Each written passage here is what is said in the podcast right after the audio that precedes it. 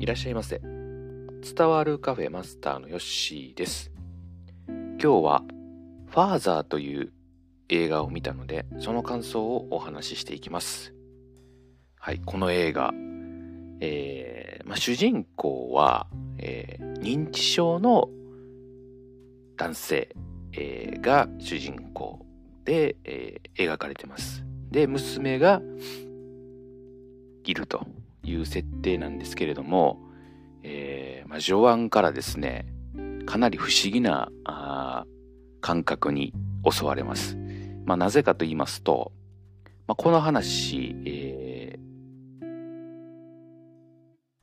視点がですね、その認知症の主人公の視点で、えー、進んでいくので、えー、話がね、ちぐはぐするんですよ。えー、娘が例えば、えー、今度パリに行くという話をしていたけれども次の場面では、えー、そんな話はしていないとか、え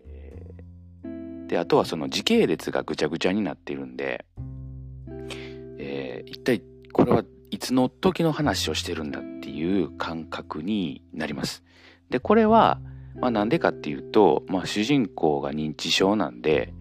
えー、まあ、その認知症の方の言ったら、えー、まあ、疑似体験ができると言いますか、はいまあ、そんな感じになっている映画です。ですので見ている側は、えー、なんか話がね辻褄が合わないとか、え登場人物がいきなり変わってったりとかそんな感じがするんで初めの頃はですね、これは何なんだ、こうなんかミステリー、えー、なのかなとか、そんな風にこう感じて、えー、見ていくことになるんですけれども、まあそれがね、あの斬新な映画だなと思いました。うん。で、あの、主人公の男性にはですね、娘がまあ2人いるという設定なんですけれども、この映画ではですね、えー、一人しか出てこないと。うん、で、もう一人の娘は、えー、なんで出てこないのかなとか、えー、そういうことも見ているうちに、えー、疑問に思ってきます。はい。で、え、っと、登場人物が、あなんていうんですかね、え、これそういえば、えー、まあ、娘の結婚している相手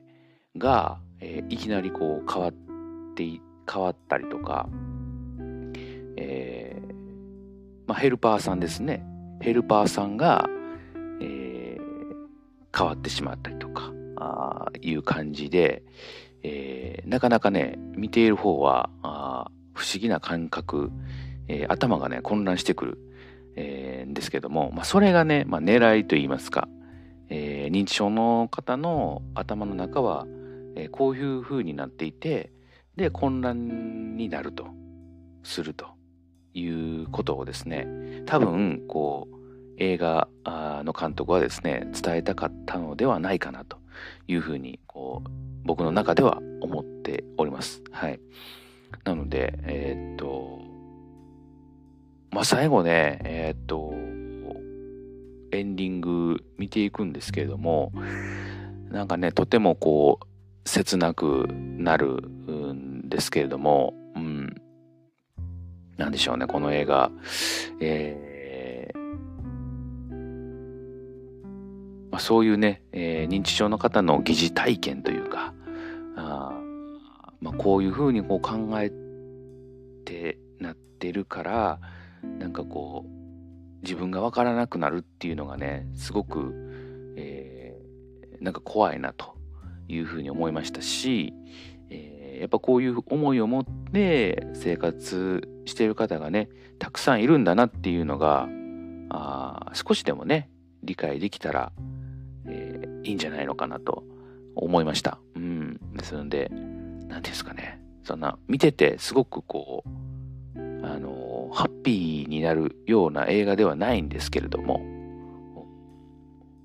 一度ね、ちょっと見てほしい映画だなというふうに思いましたんで、えー、今日はちょっと紹介いたしました。はい。まあ、そんなところで今日はですね、映画、ファーザーというものを見ましたので、それの感想をお話しいたしました。映画ね、えー、久しぶりにちょっと見ましたけれど、やっぱり面白いなと思いました。はい。ぜひ、また時間ある時に見てみてください。それでは、またのご来店お待ちしております。